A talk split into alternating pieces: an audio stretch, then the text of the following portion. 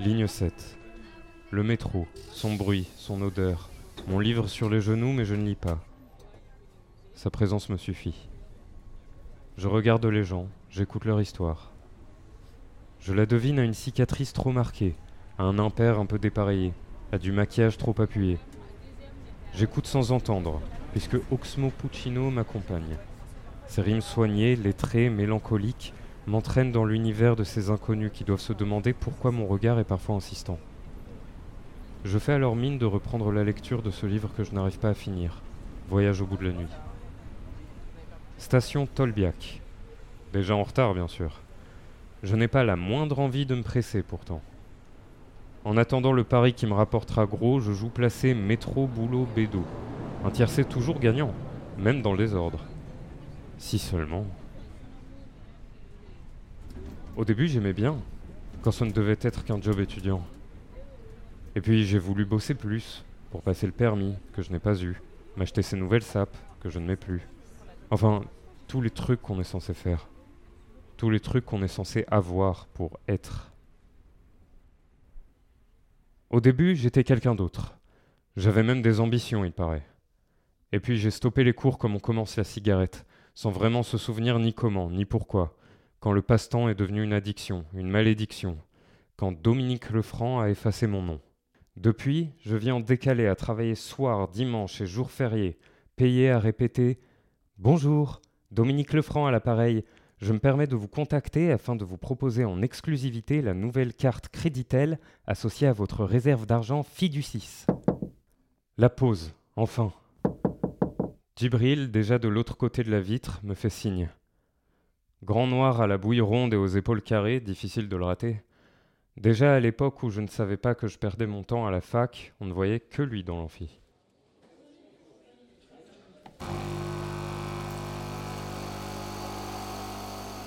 Alors Mathieu, comment va? Je vais mal. Mais je vais bien et toi, tu passes une agréable journée? Non, je ne peux pas dire ça.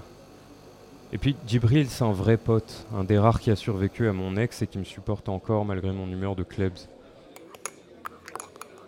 Qu'est-ce qui se passe encore? C'est le coup de fil de la RH de Créditel qui te met dans un état pareil? T'as pas remarqué qu'on était de moins en moins nombreux? J'avais pas fait attention. Mais c'est vrai qu'on a tout l'air de s'être débarrassé de ces postes de travail. Et des gens qui allaient avec. Enfin, t'as pas de bill à te faire. Pour toi, c'est jamais qu'un petit boulot.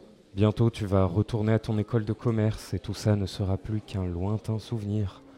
Tu penseras à moi qui reste ici pour le fun. Ouais, c'est ça, pour le fun. Et surtout pour la voix de tel qu'on attrape à bosser ici. L'autre jour, j'ai eu un coup de flip. J'ai répondu sur mon tel perso.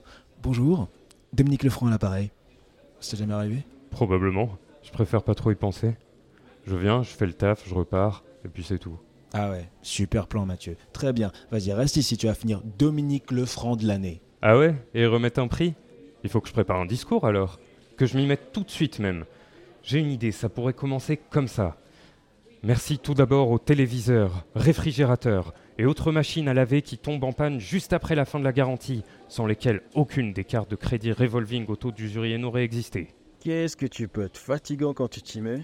Au lieu de dire des bêtises, raconte plutôt comment ça s'est passé avec la meuf de la Sorbonne. C'est-à-dire que tu devais la voir, non? Je sais plus. Comment ça, tu sais plus? Je crois que c'était le genre de fille, je cite, qu'on peut difficilement oublier. Comment te dire Cette meuf et moi, c'est comme une Breitling au poignet d'un smicard. Ça peut pas coller. Eh, Calimero, tu vas pas recommencer, hein. Qu'est-ce qu'on a dit après ton ex? Un piédestal, c'est bon qu'à attraper les torticolis. Regarde l'horloge là-haut. Il te reste très exactement 7 minutes et 30 secondes pour ta story. 7 minutes et 25 secondes, si tu veux être vraiment précis. 7 minutes et 25 secondes avant que le hamster ne retourne dans sa roue. Ma vie est noire, amère comme un café sans sucre.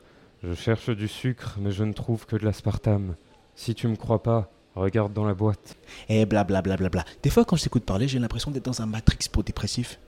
Ou pire, un film français. Ok, voilà l'histoire.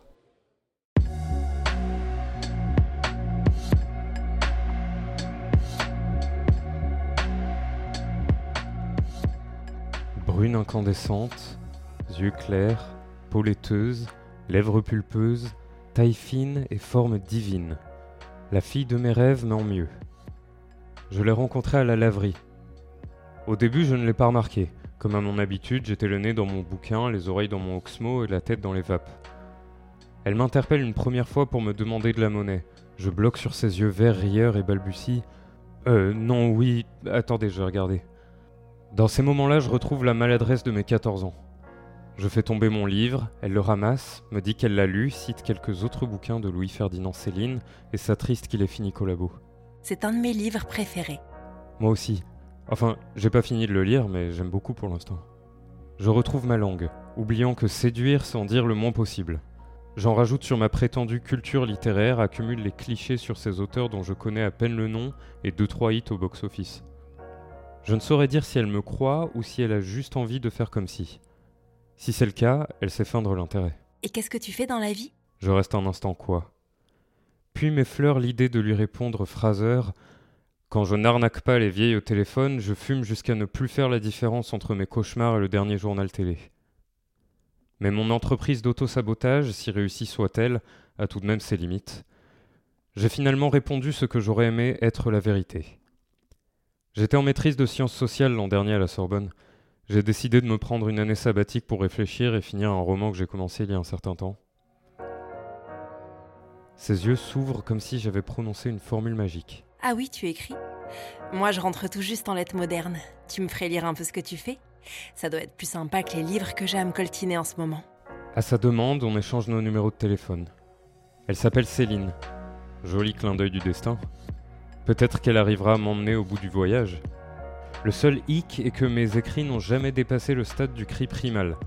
Hurler mon malaise dans un bocal, ma rage dans l'oreiller. Le plus grand écrivain du dimanche que la terre ait jamais porté sera mon épitaphe. Elle risque d'être déçue, elle qui, croyant m'avoir cerné, s'est gentiment moquée. Ta lèvre bleue, c'est à force d'avoir trop mâchouillé le bout de ton stylo, c'est ça? Je me demande ce que je vais pouvoir lui faire lire.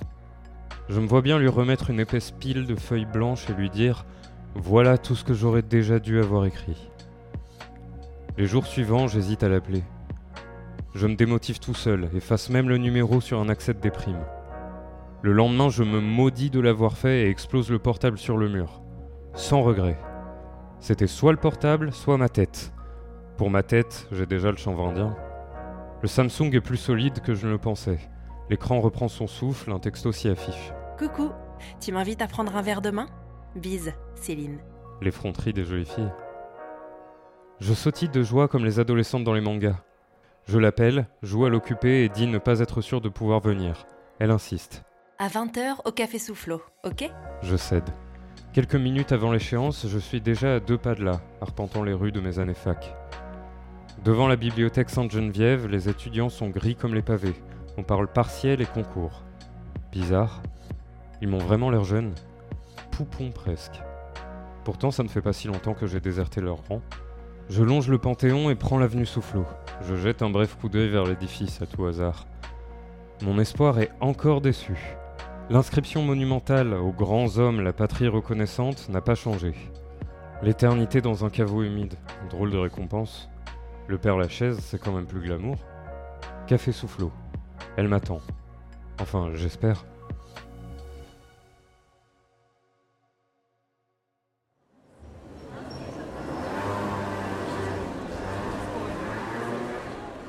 Je l'aperçois. Elle est encore plus belle que la première fois. Elle a abandonné son pull molleton du dimanche pour l'une de ces jolies tenues qui hantent les vitrines du boulevard Saint-Germain. Du rouge rend justice à ses lèvres et du noir sublime ses yeux. Elle ne m'a pas vu, si absorbée par sa lecture qu'elle en bout de son thé au citron. Je sens le piège d'ici.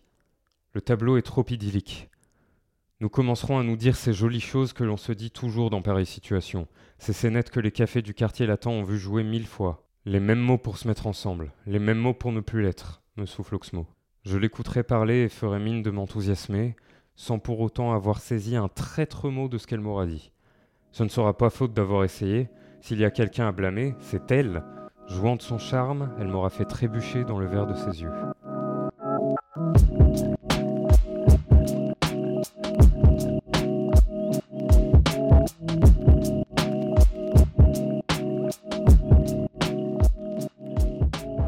Au jardin du Luxembourg, faute de comprendre sa langue, je parlerai la mienne.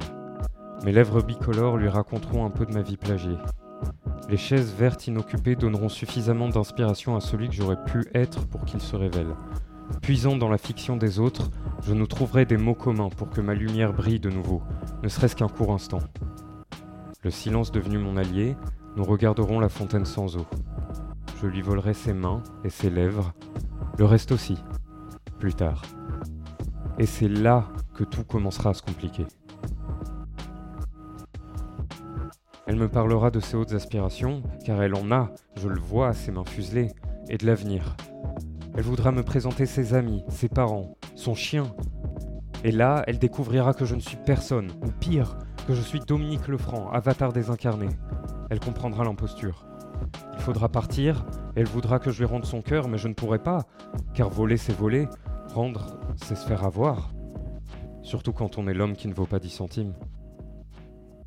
Et là, je devrais reprendre mon voyage au bout de la nuit, mais au début cette fois-ci, car j'aurais de nouveau perdu mon marque-page.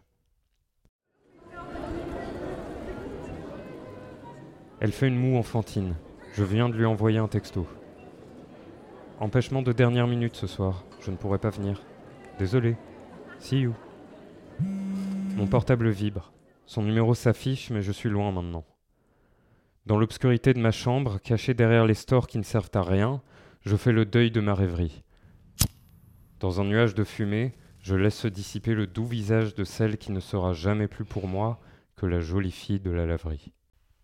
Franchement, Mathieu, me dis pas que t'as été assez bête pour faire ça. Un ange passe et m'aide à démêler la fiction de la réalité. Non, Djibril, en fait, ça ne s'est pas passé tout à fait comme ça. Je l'ai quittée ce matin.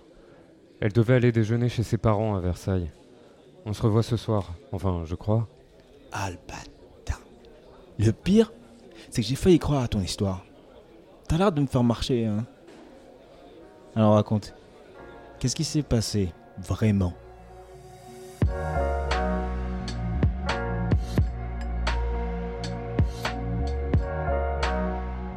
Bah, après le texto, j'allais rentrer chez moi, comme je te disais.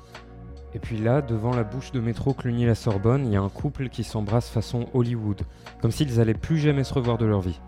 Un petit chien Milka mi-blanc mi-brun coincé entre leurs jambes me fixe bizarre comme s'il savait ce que je venais de faire.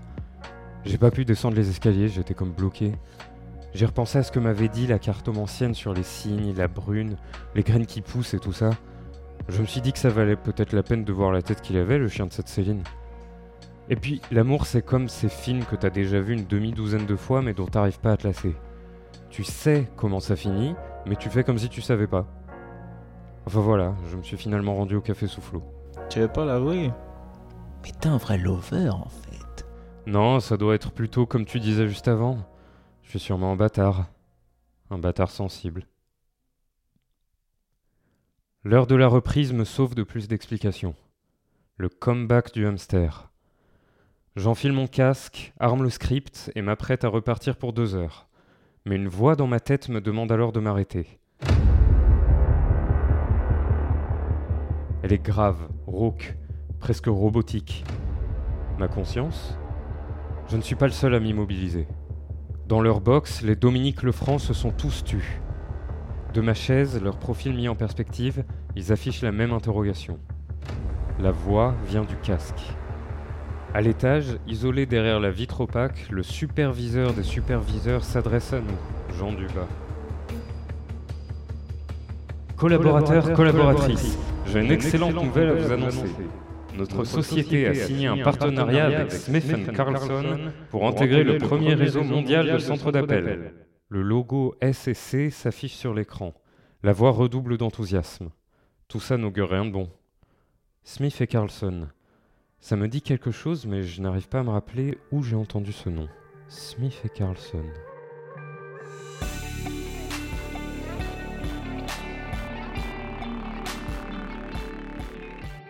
Bonjour, c'est Walid Ajar Rachedi. Vous venez d'écouter un podcast de fiction basé sur mon roman Nos destins sont liés, publié aux éditions Emmanuel Colas. Retrouvez les autres épisodes de la série sur friction.co et toutes les plateformes de streaming, et le roman bien sûr chez votre libraire préféré.